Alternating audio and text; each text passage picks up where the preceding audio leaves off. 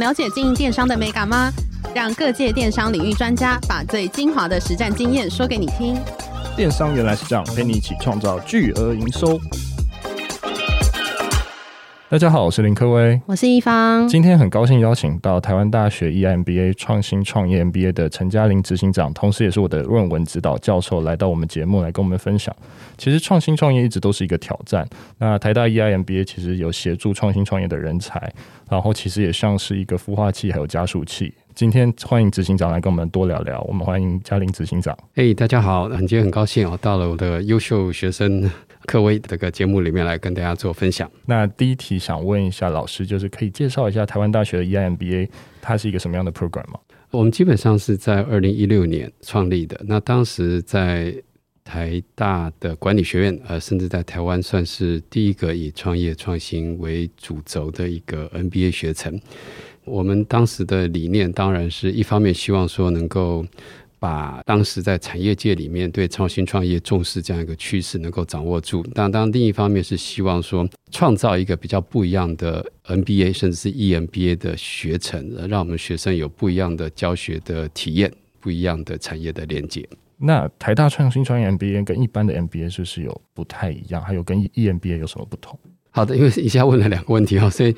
跟这个一般的 MBA 它。最大不同点，因为我们是一个在职专班，所以说我们就会有已经在工作而且经验非常丰富的同学。哦，想各位就是哦，就是说来加入我们。那在这里面，一般的台湾的 MBA 基本上是不要求工作经验，所以你可能碰到的是大学部刚毕业的同学。但是如果在职专班的话，你碰到的会是就是有产业经验，甚至说已经在不同领域非常杰出的人才。我想这是跟 MBA 最大的不同。那跟 EMBA 最大的不同是，虽然 EMBA 也是在职专班，但是我们的主轴是创业创新。我们的教学方式也跟传统的 EMBA 不一样，我们是强调的所谓行动学习哦，就是说很多东西是以实作为主。那当然也是因为这样子的关系，所以我们的年龄大概也比，比方说在台大的 EMBA 和我们的平均年龄大概会差十岁或十岁以上左右。那想要问一下，就是台湾大学的 EIMBA 有什么特别的一些课程？对，课程里面，第一个我们还是一个 MBA 学程，所以我们还是有所谓产销人发财，就是说管理学院里面的五管课程。但除此之外呢，我们特会强调一些跟创新创业有关的一些课程，比方说设计思考。啊，那这个是我们花了一些时间，多年从斯坦福大学它的所谓 D-School 设计学院里面取经回来的课程。那也包括了，比方说。呃，海外访学，呃，这也是我们行动学习的一部分。就是我们可以在台湾说了半天，说日本的软银是怎么做投资的，但事实上，像我们就曾经真的把学生带到了软银的总部去，跟他们的经理人直接去沟通、去学习。那也包括的，比方说谈判协商这些课程，事实上我们都是经过我们的迭代、我们的优化。我们在刚开始成立的时候，并没有这么多所谓的特色课程，但随着我们跟创新者或创业家。一起去去协作以后，我们就发现说，诶，他们有这样不同的一些需求，就比方说，呃，谈判协商，他们要去募资，他们要去成立公司，那碰到投资者，哦，碰到各个不同的单位，那他们要怎么样去进行谈判协商？那也包括所谓识能领导等等的课程。诶，那老师这些课程当时的规划是因为就是 for EIMBA 吗？还是？对，当然有些课程是不只是 for EIMBA，但是多半的课程大概是我们这里比较专属。比方说设计思考这门课，是当然在台大，他一般大学部学生也可以去设计学院 D-School 去修这门课。但是我们事实上是一个比较系统性的去做一个介绍，而且我们也从台大的 D-School 找了教练来。一个小组的方式，我想各位自己上过这个课去教授这门课。那比方说海外访学也是我们一个非常有特色，也是一般 MBA 或是 EMBA 里面比较没有的课程。那像比方说谈判协商。那甚至说，像识能领导是我们台大 EMBA 也有的课程，但是我想我们就是发现说，其实对创新者、创业家来讲，他们这个体能的状况或身心灵的状况还是非常重要。所以说，我们就陆续开始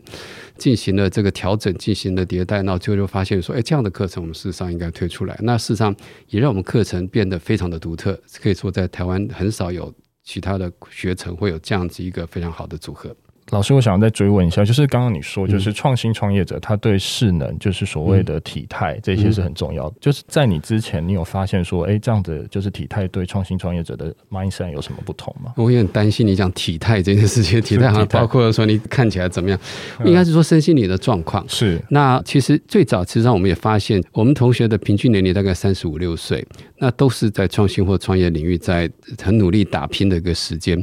但是也因为这样子，他们事实上对自己的健康状况事实上常常是疏于打理的。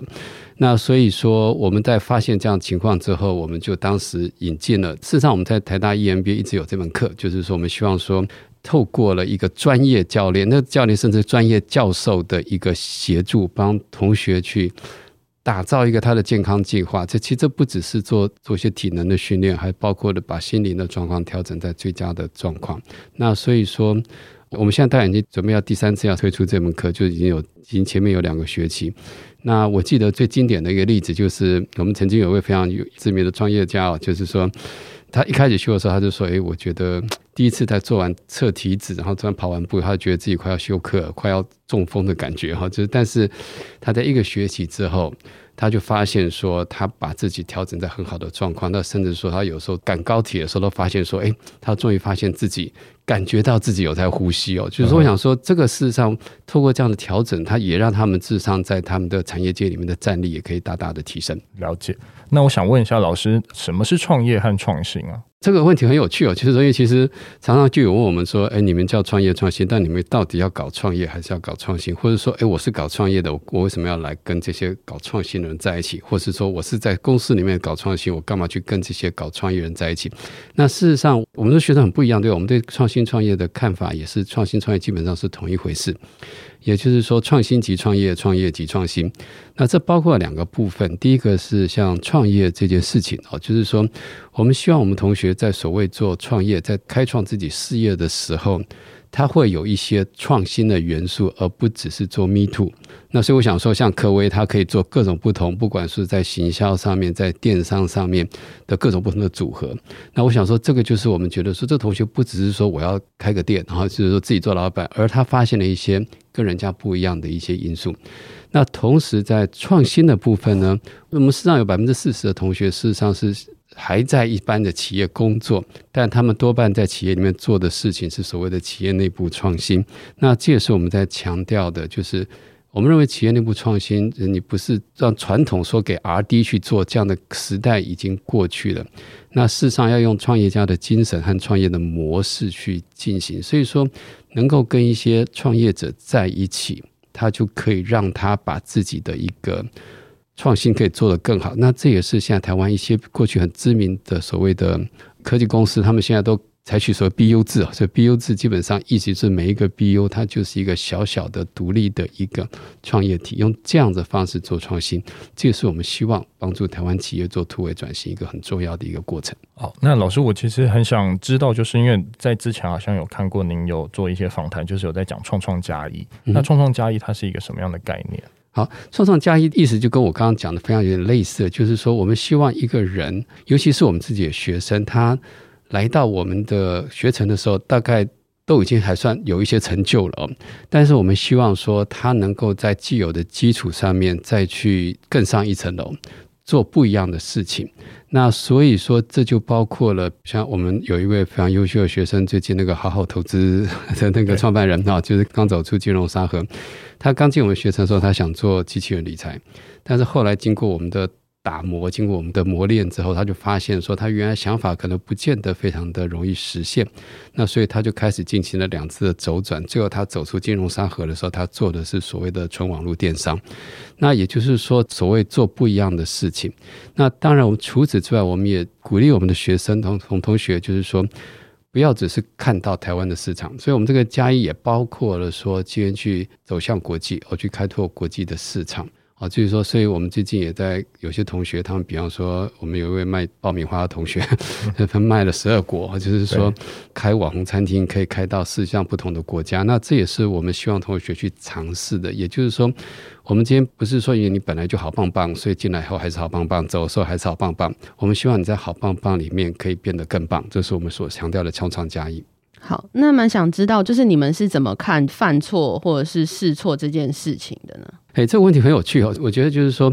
我先跟大家分享一个，就是各位可以上网去查一下哦。就是贝佐斯，就是亚马逊的创办人哦，他曾经在亚马逊推动了一个所谓 fourteen，就是十四个所谓叫 leadership principle 哦，就是说这十四个所谓领导的准则里面哦，就是说他有一个非常有趣，这我上课有时候跟同学在聊天，在谈这件事的时候，问他叫做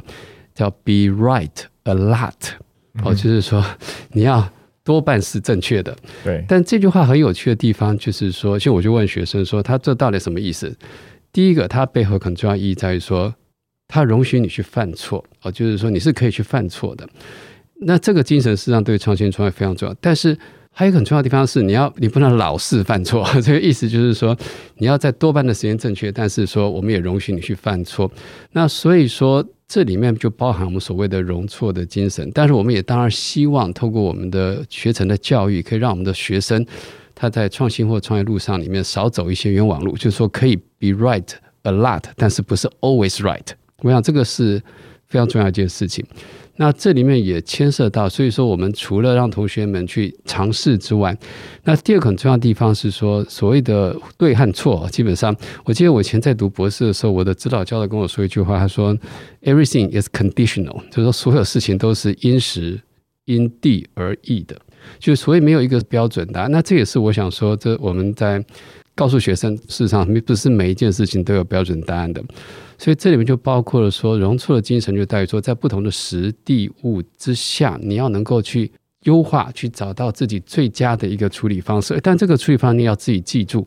它不可能是永远都对的，它可能随着时间的推移，随着环境的改变，它会变得比较不一样。而你要时时的去与时俱进。那当然更重要的地方，也就是在台湾的产业界、企业界，我们常常听到什么所谓的好棒棒的一些企业。但是，我们也是常常希望这些所谓明星企业能够记住，成功没有永远的啊，就是说，所以希望他们也能够用这样这个容错精神，继续去尝试做不一样的事，做新的事情。诶，那老师，你刚刚有讲到一个我觉得蛮重要的，就是不管是犯错嘛，那应该还有就是要不断的再继续去学习。那不断的继续学习，要怎么样再让创新创业可以变得更好？对，这个也是很有趣的一个问题，因为。如果说是在三十年前，是啊，就是说，比方说，我作为一个教授的话，我一套东西可能可以教个五年、十年都没有问题。但是现在在创业创新这个领域里面，就是说，你可能你今年的教材，明年就要去修正，后年就要做大修，到下一年呢，可能都不能用了，因为这个产业还有说这个不管是科技和市场的面向都改变得非常的快。那所以说。这里面也就回到我们刚才所谓的对或错的问题，就是说，可能三年前是对的事情，现在不见得就是对的。那这里面如何去持续的去调整、去迭代、去优化，就变成一个管理者或是一个企业非常重要的一个能力。好，那我想请问老师，就是 EMBA 是不是有一些成功的创新创业的案例？对，我想蛮多啊，像各位就是一个了哈。所以说，好，那就是说我每次要回答这个问题之前呢，我都怕会有些同学说，诶，怎么没有提到我？所以我要先强调一下，就是说我们的案例真的蛮多的。像我们今年，比方说我们在做招生宣传的时候，我们找了八个学生。那其实我最早是告诉那个要做广告的单位说，我们可以放三十六个，就是说，但是因为没有这么多的时间，没有这么多的空间，所以说我就简单分享几位哦，就是说。比较特殊的哦，也算我们常常可能听到的一些公司，但他们背后的一些故事这样子。那我想说，我就先从我们最常讲的那个，最常听到所谓阿物公司哦，就是说在台湾现在做数位行销里面非常知名一家公司，也是最近这台湾的新创企业从西谷获得投资最多一家公司来讲哦，就是说。我想说，做数位行销，做精准行销，我想大家 Martech 大家都听了很多，这公司就如过江之鲫哈，就太多了。但它特别不一样的地方是，它的方式呢，是它不用透过第三方数据哦，就是说的方式去进行这个所谓数位行销、精准行销。那这个就非常不一样，因为我们知道现在对隐私权的重视哦，就是说这个可能现在上网，常常尤其是国外网站，你一上去他就问你说，你要不允不允许我收集你的资讯，可不可以让我放 cookie 等等。那因为这样子的这个状况之下，我们传统就是说去使用所谓大数据去做精准行销的方式已经有很大的改变。那所以说，那阿雾他做的事情就是他透过一个不同的方式哦，就可以不用透过这个第三方的数据呢去做行销。所以说，我想说，这个就是我刚刚所强调创创加一，就是说大家都在做 A，但是他会从 A 里面做成 A Plus，甚至说做到 A 加 B 哦，就是说他做了一个很有趣的改变和转型这样子。那当然，我想说有一些其他例子哦，就是说我要稍微想一下，比方说。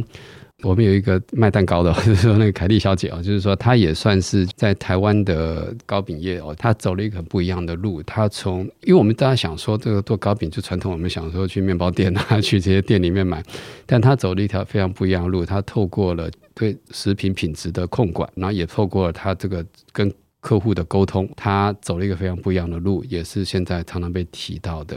那各位不知道我们去过那个。网红餐厅嘛，哈，就是这样。每天有 的，对对对，大家一起去。哎，对，那个我们叫 Meet Up，就是说，那这是我们一个比较新的同学，我想说分享一些新的案例。那他做的事情就是把我们现在趋势，就是说，就我们常常讲说，现在餐厅不是指东西要好吃哦，你要可以让人家打卡，而且让人家打卡的非常的经典，才算是好的餐厅。那他说，我基本上就做这些事情，所以他的餐厅里面，他精心的设计每一个座位或是每一个桌子，它都有特别可以打卡的地方。然后它的设计就是让一些网红可以去那边，不管是打卡或是去直播这样子。那这也是我刚刚所提到的。那它这个模式事实上，它也不止在台湾，它事实上在泰国、在印尼，在对岸，然后在中国，它事实上都有。设点，这也是我刚刚所讲到创创加一这件事情。因为我想说，很多人都知道说，现在餐饮经营模式要进行改变，但怎么样去改变，而且怎么样真的去做到它，这也是我们希望我们同学能够去尝试，能够做不一样的事情。哎，那老师，我问一下，就是 EMBA 这样听起来好像有类似一个创新创业的 ecosystem，就等于说很多台湾比较优秀的创业者都会在这里面，然后聚集，然后大大家互相交流，互相打群架，有这样的一个概念存在吗？对，我要强调一下，像科威很优秀哈，但是说优秀这个词我一般比较不会特别去，因为我觉得优秀这个东西也是跟时间跟地点有关系的哈。那我们实际上有些同学是很有潜力，不见得是现在我们可以看到他成绩的这样，但各位提到一个很重要的地方就在于说。其实我们做创创加很重要一个地方，就在于说，如果你关着门在做的话，也很困难。但一旦你有一群志同道合的伙伴跟你一起做的时候，甚至说他们带来了不同的产业经验、不同的一些各种不同的优势的时候，你把它结合在一起的时候，那事实上这个是不管是孵化，不管是加速一个最好的方式。那我就再举一些例子，比方说。大家如果最近做的游戏哈，就是我们两位同学，而且是学长学弟，那是一个和泰联网的副总和一位我们专门做车联网的一个同学，做软体的同学，他们合作起来打造一个新的一个所谓 Mobility as a Service 的一个模式。那我们也包括了，比方说，我刚刚提到的阿雾，他和我们的很多同学都有合作。那其实其中最重要一个，可能最知名的一个，就是跟我们全家集团的所谓数位转型的部长，也是我们的同学，他们也是上下届的学长们，他们去合作去帮助全家做这个数位转型，这个就是他想走到电商这一块。那这些都是我刚刚所提到的，就是说去做不一样的事情，而且在这过程里面，如果你有。各种不同的元素可以放在一起，让不同的这个同学他们之间带来不同的经验、不同的思维去做激荡的话，那是可以并出很多创新和创业的火花。了解。那我想问一下，就是刚刚老师有讲到企业内部创新也是创新创业其中一个蛮重要的事情嘛？那想要问，就是数位转型是不是也是创新创业一个很重要的元素呢？对，是。那我想提个就是说，数位转型这个词有点被用的太烂了哈。那当然哈，就因为台湾的企业在不同的阶段，他们做数位转型的重点会不一样。我就是说，从最早说把东西先数位化，一直到开始说。管理阶层啊，去做一个目标的设定，然后开始做整体组织的改造，那甚至说开始导入一些外部、内部的资源呢，去把资源整合以后，去真的做一些决策、做一些优化。那这个过程里面呢，可能大家都会认为都是数位转型。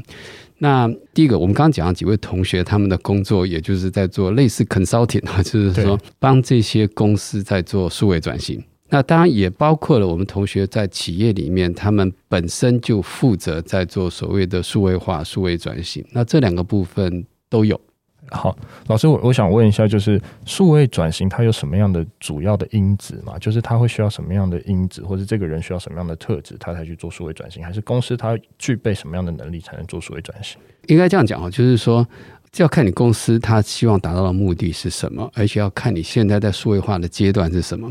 那比方说，我们这是我个人的经验，不是我们 EMBA，就是说跟一些很传统的公司合作，他们东西都是从早期的纸本开始。那当然就是说，你要做数位转型，你第一件事要做数位化。这个东西有时候花很多的时间，因为台湾有很多比较知名但是传统的企业，他们有大概三四十年的一些资料。那这些东西你不先把它数位化的话，是没有办法去做下一阶段的一些处理。但是如果在数位化之后，哦，接下来做的事情就是你要怎么运用这些数据，用这些数位的工具呢，去让你把事情做得更好。那这就包括内部和外部的事情，内部像流程的一些优化，像一些。组织里面的一些效能的一些优化，那这都是很重要。在外部就包括了我们刚刚提到，不管说你在做行销的时候，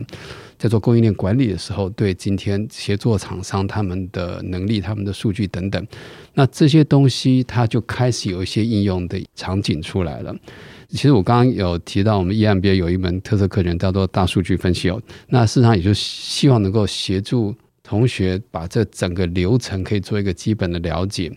当然，这也让同学能够知道，说在不同的阶段会有不同的工具去帮你把事情做得更好。了解。那我想要拉回来，就是我知道，其实台大 EMBA 其实是台湾最难录取的一个 MBA 的 program。那我想问一下老师，就是当时 EMBA 在做这个 program 的时候，他是想要发掘什么样的人才？这个问题很难回答哈。其实简单的说，就是我们没有特别想要发掘什么样的人才。那也就是因为。毕竟今天创新创业是每一个产业，我们都觉得非常重要，所以说我们不会特别去说啊，我们希望去发掘做元宇宙的，对，就是说不会特别去做这样的事情。那事实上，我们在所谓整个招收的过程里面呢，并没有一定的标准啊，当然有教育部规定的一些一些必须要准则，需要遵循的准。除此之外，那其实像我是执行长，但我每次跟所有的老师，不管是做书审或者做口试的老师，都在强调一点，就是说。我们就是没有标准。我们事实上，如果真的说有标准，就是希望多元，就是不要只是某一个产业的人主导了这整个学程，因为这里面就包括我们刚刚所讲到的，说在做创创加义的时候，你希望有各种不同产业，有各种不同的思维可以进入这样的学程。那所以说，呃，这可能是我们唯一的标准，就是我们希望是很多元的。那希望这个同学他是有，不一定要已经很有成就。甚至有些时候，因为各位可能各位知道很清楚，创业创新这件事情，有时候做的事情是要你要能够把你的梦想能够卖出去啊，就是说，对就是有些时候，就算你还没有真的付诸实施，但是如果你可以让我们看到你的梦想，或者说让我们可以从你的描述里面看到一些未来，看到一些远景的话，那这个东西也很重要。就是说故事的能力，有时候事实上也非常的重要。了解，了解。那我想问一下，就是老师目前在 EMBA 好像目前在招生嘛，对不对？那要不要告诉我们一些招生资讯，然后也给我们听众，可能如果他们想报名的话，也可以报名台大 EMBA。报名的话，各位有兴趣的话，就大概直接上网搜寻我们的台大创业创新 EMBA 的话，就可以到我们官网上面有各种不同的资讯。好，我们的招生时间从二月十八号开始到三月十号。这里面包括了书审，还有包括了我刚刚讲的口试。那所以说，这大概是我们招生的一个时程。所以截止日是三月十号。三月十号。对，这个是截止日，呃，就是可以现场报名，也可以用邮戳，就邮，但是以邮戳为凭，基本上是以这样的方式。嘿，所以等于说报名要准备就是所谓的资料，然后还有就是东西都要寄到 EMBA 的办公室，然后三月十号是截止日。对，我们是看邮戳啊，就是看邮戳。嘿，但是我这边大概，因为我刚才我想说也强调一下，就是说，因为其实提到说我们报名人数很多，但是。虽然看数字我们看起来很难考，但实际上我常会强调一点说，并没有像各位想象中的这么难考。那最重要的地方就在于说，我们并不是只看单一的指标，看你的学业成绩有多好，或看你公司有多大。那我们事实上看一个很整体的，就是说你自己的理想、你的梦想，还有说你的执行力等等。我想说这个东西都非常重要。那这也是想要报名的同学哦，不管在书审和在口试的时候，那希望可以呈现的。你不用告诉我说你今天公司已经做到几十亿啊，就说没有必要跟我们讲这个东西。但很重要的地方是要告诉我们说，过去是、现在是、未来是。尤其是重要的地方是说，你希望在未来哦，就是把你这一家企业或者说你自己个人，希望带到什么样一个地步，带到怎么样一个方向。我想这个东西就变得非常的重要了。了解。那最后想问老师，就是台湾大学 EMBA 之后有什么新的规划，或是有任何的发展的蓝图吗？呃，没有一个特别的蓝图，因为其实我们一直在讲说，我们在经营这个学程的时候，我们就是以创业创新的角度来做的。那所以说，我们是希望不停的去做优化和迭代，这个东西导致非常重要。也就是说，课程本身呢，我们会去继续去开发。那不管是现在的必修课程，或是说一些特色的选修课程，会继续去开发。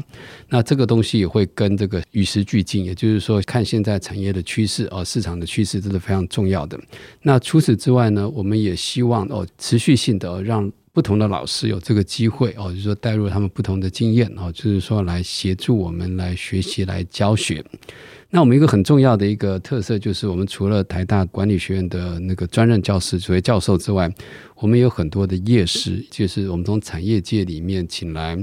这所谓的高手哦，就在各产业的高手，而且是在。这个产业里面经验很丰富的高手呢，来协助我们来教学。那这也是我们一直以来会去做的事情。那事实上，我们也一直在重新的去找在各个领域里面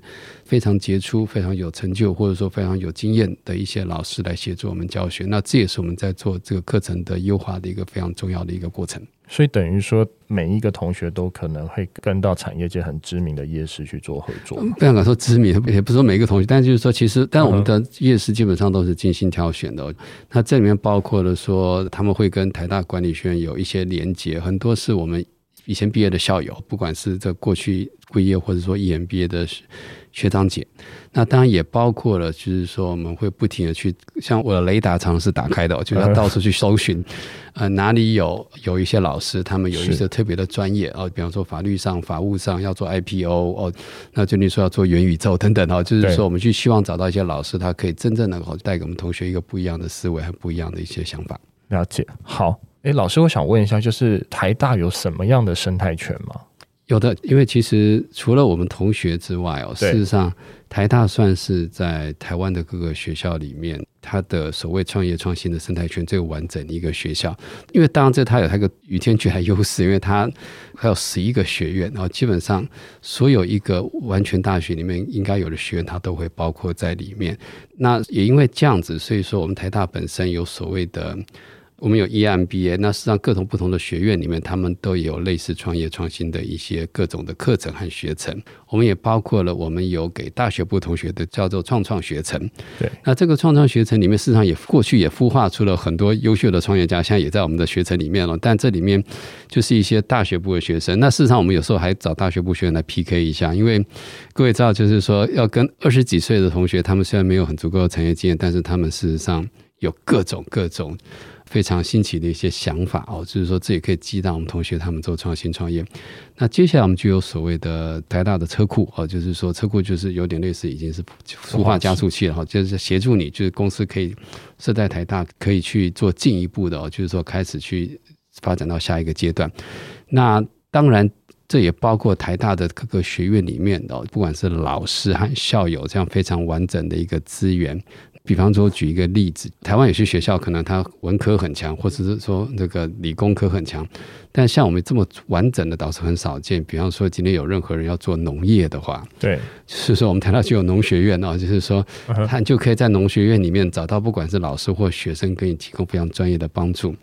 比方做兽医的人，就是说他就可以在台大兽医学院里面找到。像我就记得前两年的时候，他有一个项目，事实上是跟兽医有关系的。当时他跟我讲完以后，我说好，那我帮你去问一下兽医学的院长。他说看这个东西可不可行，那或者说有什么资源可以立刻的导入这样子。